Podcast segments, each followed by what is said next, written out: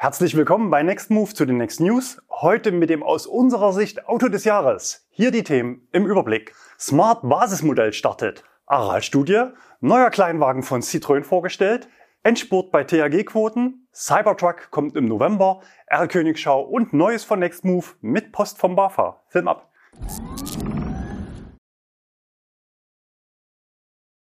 Neues Smart Basismodell startet. Diese Woche war der Verkaufsstart für ein neues Smart Basismodell mit der Bezeichnung Smart Hashtag One Pro. Preislich geht es gegenüber der bisherigen Basisvariante Pro Plus um satte 5000 Euro nach unten. Die neue Variante startet bei 37.490 Euro zu Rabatten kommen wir gleich noch. Verbaut ist ein LFP-Akku, also Lithium-Eisenphosphat-Zellchemie mit 49 Kilowattstunden, davon 47 nutzbar. Die Normreichweite liegt bei 310 Kilometern. Die Antriebsleistung und Beschleunigung ist wie bei den nächsthöheren Varianten. Heckantrieb mit 200 Kilowatt Leistung und 6,7 Sekunden für den Sprint auf 100. Die DC-Ladeleistung liegt bei maximal 130 Kilowatt für eine Ladezeit von 30 Minuten auf 80 Prozent. Bei der Ausstattung muss der Kunde keine wesentlichen Abstriche machen, außer dass man vermutlich die Anhängerkupplung nicht zu der neuen Basisvariante hinzukonfigurieren kann. Jetzt noch zu den Rabatten. Die Marke Smart feierte ja kürzlich 25-jähriges Bestehen. Passend dazu gibt es für alle Smart-Modelle bei Bestellung bis zum 30. November einen Jubiläumsbonus im Wert von 1850 Euro, den aber nicht als Rabatt, sondern als Gratisbeigaben. Zum einen werden die Zulassungs- und Überführungsgebühren erlassen. Außerdem gibt es einen Ladegutschein im Wert von 1000 Euro. Damit aber noch nicht genug. Die Pressemeldung hat noch einen draufgesetzt und ich bin über diesen Satz gestolpert. Kunden, die den Pro kaufen oder finanzieren wollen, erhalten einen Nachlass von 4.500 Euro brutto auf den Listenpreis. Gleiches gilt für alle übrigen Modelle, also den Pro Plus, Premium sowie Puls. Die Formulierung Kunden bezieht sich aus meiner Sicht natürlich auch auf Gewerbekunden und das Wort Nachlass bezeichnet üblicherweise einen vom Verkäufer gewährten Rabatt. Vermutlich ist es aber anders gemeint und die Aussage bezieht sich auf den Umweltbonus, also eine staatliche Förderung für Privatkunden, die ergebnisoffen beantragt werden kann.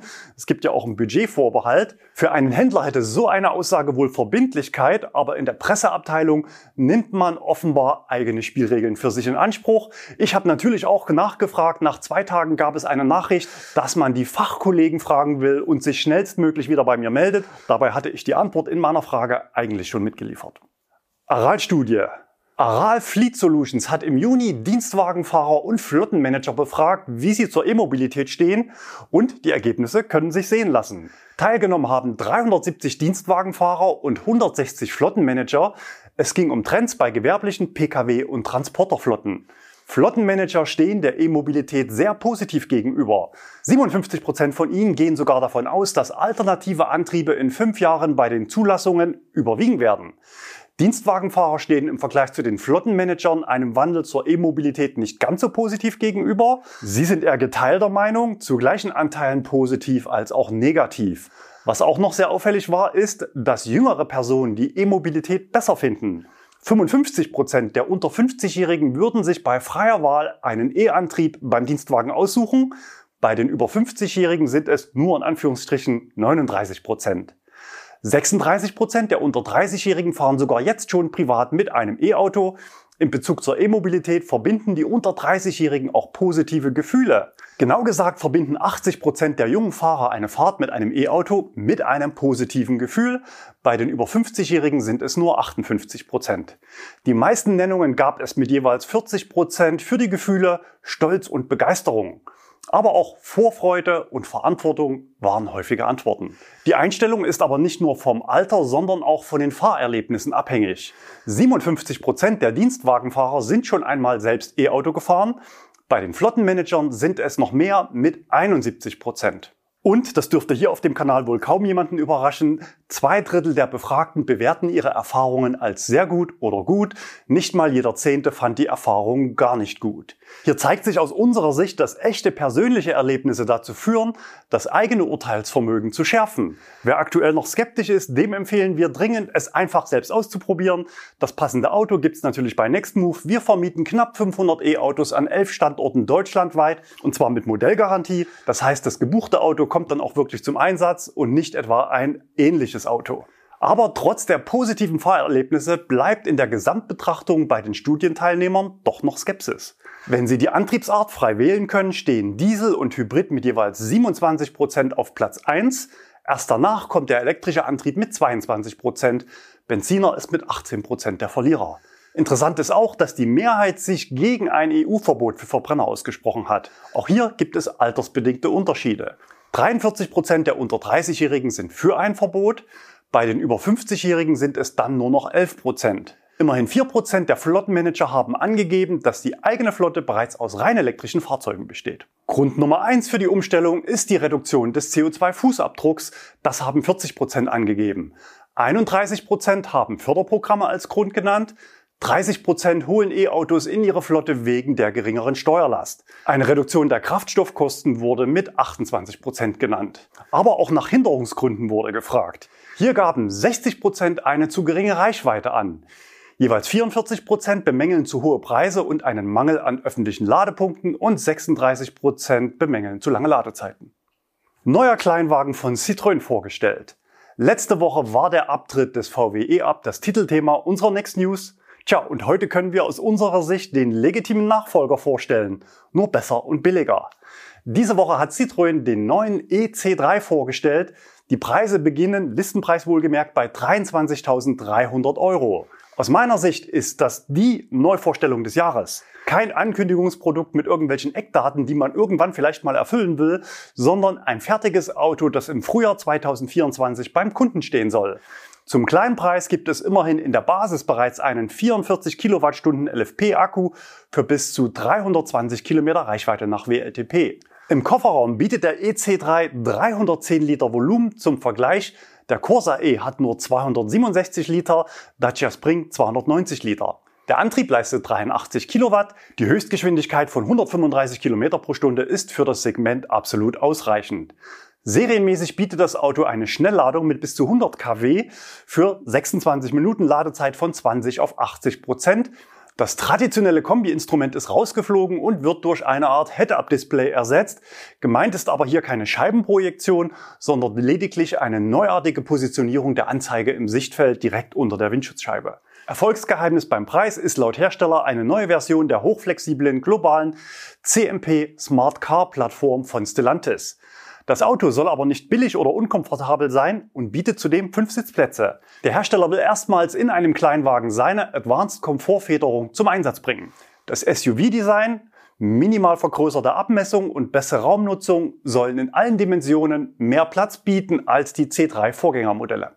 In der Basisvariante U gibt es bereits LED-Scheinwerfer vorn, Parksensoren hinten, Tempomat, Klimaanlage, sechs Airbags und auch CCS ist mit drin. Die Version Max verfügt zusätzlich über 17 Zoll Leichtmetallfelgen, Zweifarblackierung, LED-Rückleuchten, Advanced Komfort Sitze, Klimaautomatik, Rückfahrkamera, 10,25 Zoll Farb-Touchscreen mit kabelloser Anbindung für Apple CarPlay Android Auto, 3D-Navigation, kabelloses Laden für Smartphone und eine 6040 klappbare Rücksitzbank. Ein optionales Winterpaket bietet eine beheizbare Windschutzscheibe, beheizbare Vordersitze und beheizbares Lenkrad. Der Aufpreis für die Max-Version liegt bei 4.500 Euro. Bereits am Dienstag wurde der EC3 mit allen Daten bereits auf der deutschen Citroën-Seite eingeführt. Gezeigt wird auch die komplette Serienausstattung und es gibt die Möglichkeit, sich unverbindlich vormerken zu lassen. Welches Potenzial dieses Auto besitzt, zeigt ein Blick auf die Zahlen und den Markt. Der einzige Wettbewerber mit nennenswerten Absatzzahlen im Segment unter 30.000 Euro Listenpreis ist aktuell der Dacia Spring. Der darf sich freundlich formuliert bei dieser Konkurrenz warm anziehen. Denn der Spring bietet im gleichen Preissegment nur 230 Kilometer Reichweite und kostet mit CCS-Anschluss immerhin mindestens 25.350 Euro Listenpreis. Der EC3 ist anders als der Spring kein Zukaufprodukt, das in China entwickelt wurde und dort gebaut wird, sondern Made in Europe. Der VW E-Up, einst für 23.000 Euro zu haben, hat zuletzt knapp 30.000 Euro gekostet. Die Reichweite lag bei 258 Kilometer. 2021 war der E-Up zusammen mit seinen Schwestermodellen von Seat und Skoda Platz 1 der deutschen Neuzulassungen bei Elektro. Letztes Jahr, 2022, waren drei Klein- und Kleinstwagen in den deutschen Top 10 bei den E-Autos, Fiat 500 auf 3, Opel Corsa auf 7 und der Dacia Spring auf Platz 8. Und die Marke Citroën kann Kleinwagen und ist stark im Segment. Der Verbrenner C3 hatte zuletzt markenintern 29 Prozent der Verkäufe ausgemacht.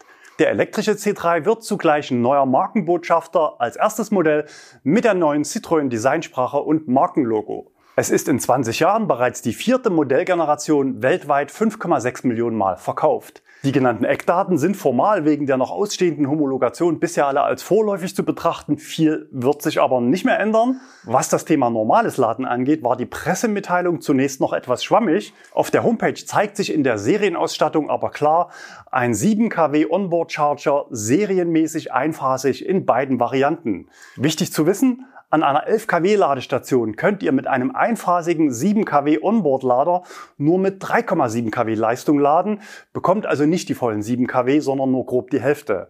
Das reicht aber in der Regel aus, um das Auto über Nacht wieder vollzuladen. Insofern aus meiner Sicht mit Blick auf die Kosten okay. Ich hoffe, dass ich das Auto in den nächsten Wochen zumindest schon mal Probe sitzen darf und nehme die Kamera natürlich mit. Wenn du genauso neugierig bist auf das Auto wie ich, dann abonniere den Kanal. Eine Ankündigung in der Vorschau gab es dann auch noch für 2025. Dann soll es noch eine kleinere Reichweite geben, also mit kleinerem Akku für ca. 200 Kilometer Reichweite, die dann unter 20.000 Euro platziert werden soll. Stand heute gibt es ja in Deutschland zumindest für Privatkunden noch den Umweltbonus. Im kommenden Jahr sind das 4.500 in Summe von Hersteller und Staat.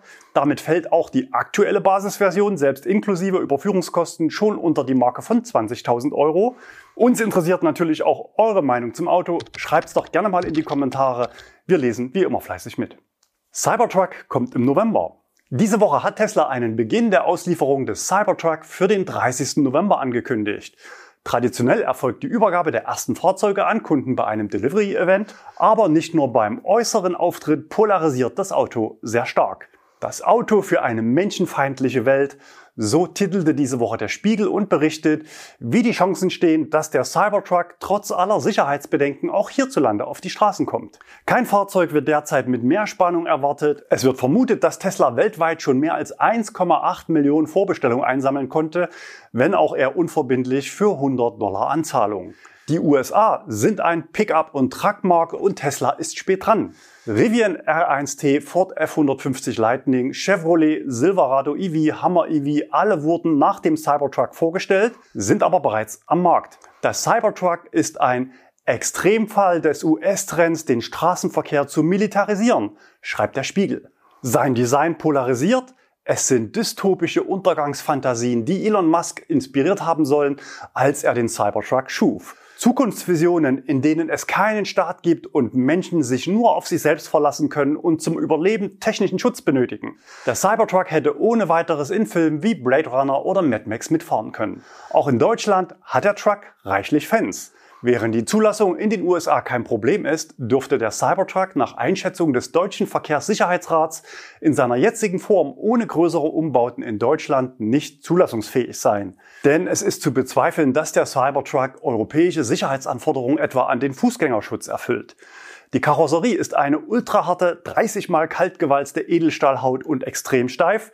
Bei einem Unfall nimmt sie selbst kaum Schaden Umso stärker allerdings wirkt der Aufprall auf die Getroffenen. Es gibt keine Knautschzone, wenn die strukturell tragenden Teile ganz außen liegen.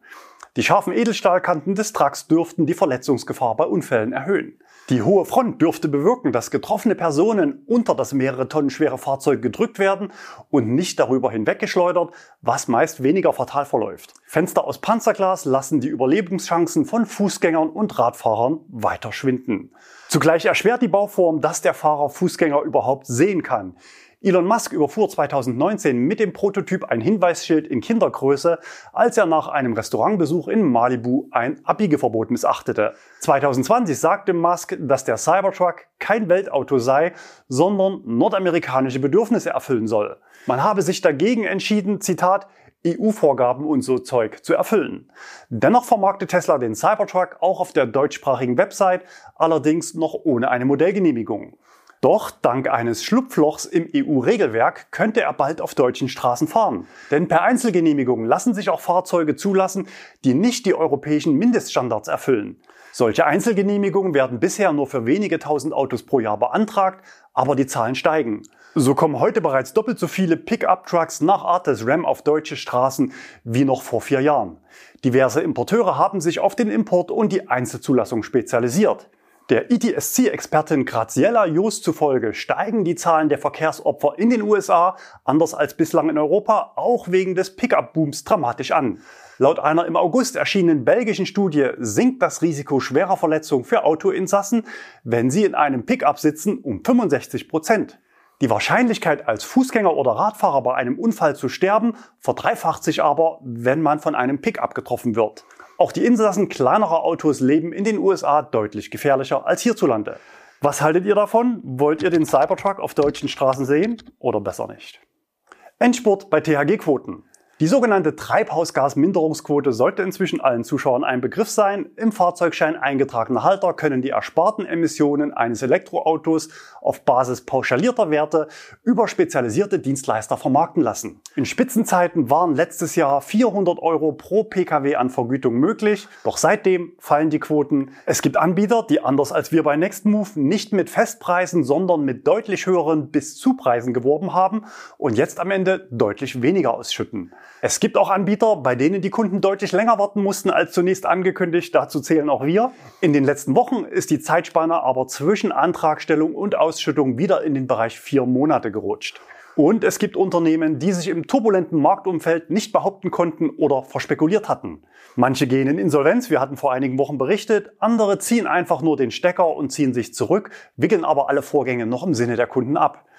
So berichteten Medien diese Woche über den Rückzug von Quotando und E-Auto Cashback. Aber bei Nextmove geht's weiter und zwar dieses Jahr nur noch bis zum 1. November. Wie viele andere Anbieter auch hatten wir zum letzten Monatswechsel mit Ankündigung wohlgemerkt die Ausschüttung für neue Anträge auf 115 Euro gesenkt.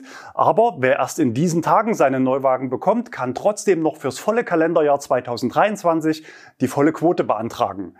Die Antragstellung dauert nur wenige Minuten. Den Start ins Portal findet ihr direkt auf der Nextmove Startseite. Egal ob Auto neu oder nicht, wer dieses Jahr noch keine Quote beantragt hat, kann dies nur noch in den nächsten Tagen tun. Also nutzt gerne unser Angebot. R-Königschau. Zunächst möchte ich mich heute nochmal für die vielen Einsendungen bedanken, die es nicht in die Sendung schaffen. Wir freuen uns sehr darüber, dass ihr Interesse habt, bei der Sendung mitzuwirken. Am liebsten zeigen wir natürlich Autos, die noch keiner kennt und haben heute ein Auto, das wir selbst mit Profi-E-Mail-Joker aus der R-König-Szene noch nicht sicher zuordnen konnten. Der große Unbekannte war unterwegs mit roten Aachener Kennzeichen. Hier eine Sichtung von Christian beim Aufladen in Röttgen, circa 100 Meter vor der belgischen Grenze. Gleiches Auto, gleiches Kennzeichen, hier gesichtet von Max auf der A1 nahe Euskirchen. Das Foto hat seine Frau gemacht. Und, weil aller guten Dinge drei sind, hier noch ein Foto von Alex. Gleich sieben Audis auf einen Streich gibt es auf den Bildern von Hans Otto aufgenommen in Himmelkron an der A9 bei Ionity und Allego. Die Fahrzeuge waren vermutlich Audi A6 und Q6 e-tron. Das Display der Ladesäule zeigte ein 800 Volt System. Dann haben wir noch einen Nissan Aria Nismo. Vielen Dank für die Bilder an Guido. Zu erkennen sind neue Details wie neuer Front- und Heckstoßfänger sowie neue Felgen. Letzte Woche noch als Foto vermisst und deshalb diese Woche von Stin Niels nachgeliefert. Wir nennen natürlich immer nur die Vornamen, damit es anonym bleibt. Die ersten Kia EV9 in Deutschland, hier auf einem Transporter auf der Autobahn A7 im Harz. Und wir haben noch einen Porsche Macan, hier gesichtet von Ralf bei Ionity an der Autobahn A81 am Rasthof Neckarburg. Die Ladeleistung lag aber mit 225 kW deutlich unterhalb dessen, was wir vor wenigen Wochen hier bei einem anderen Porsche-Testwagen zeigen konnten. Damals hatte ein Taycan-Testwagen bis 50% Ladestand oberhalb der 300 kW geladen. Neues von Nextmove. Als erstes ein Aufruf an all diejenigen, die gerade einen neuen Job suchen oder sich beruflich verändern möchten. Wir suchen Unterstützung für unsere Vermietung an den Standorten in Stuttgart und München. Wir sind offen für Quereinsteiger und der Umfang an Wochenstunden kann in Abstimmung mit den Bewerbern vereinbart werden. Die kompletten Stellenausschreibung findet ihr auf unserer Homepage oder als Direktlink hier unter dem Video in der Infobox. Und es gab diese Woche noch eine E-Mail vom Bundesamt für Wirtschaft und Ausfuhrkontrolle in unserem Postfach, die wir euch nicht vorenthalten wollen. Sehr geehrte Antragstellerin, sehr geehrter Antragsteller, vielen Dank für Ihren Beitrag zur Unterstützung der Elektromobilität in Deutschland und die Inanspruchnahme des Umweltbonus. Tja, gern geschehen. Im Einklang mit den EU-rechtlichen Vorgaben informieren wir Sie hiermit darüber, dass ein Teil dieser Maßnahme aus Mitteln der Europäischen Union Next Generation EU mit Hilfe des deutschen Aufbau- und Resilienzplanes DARP finanziert wurde.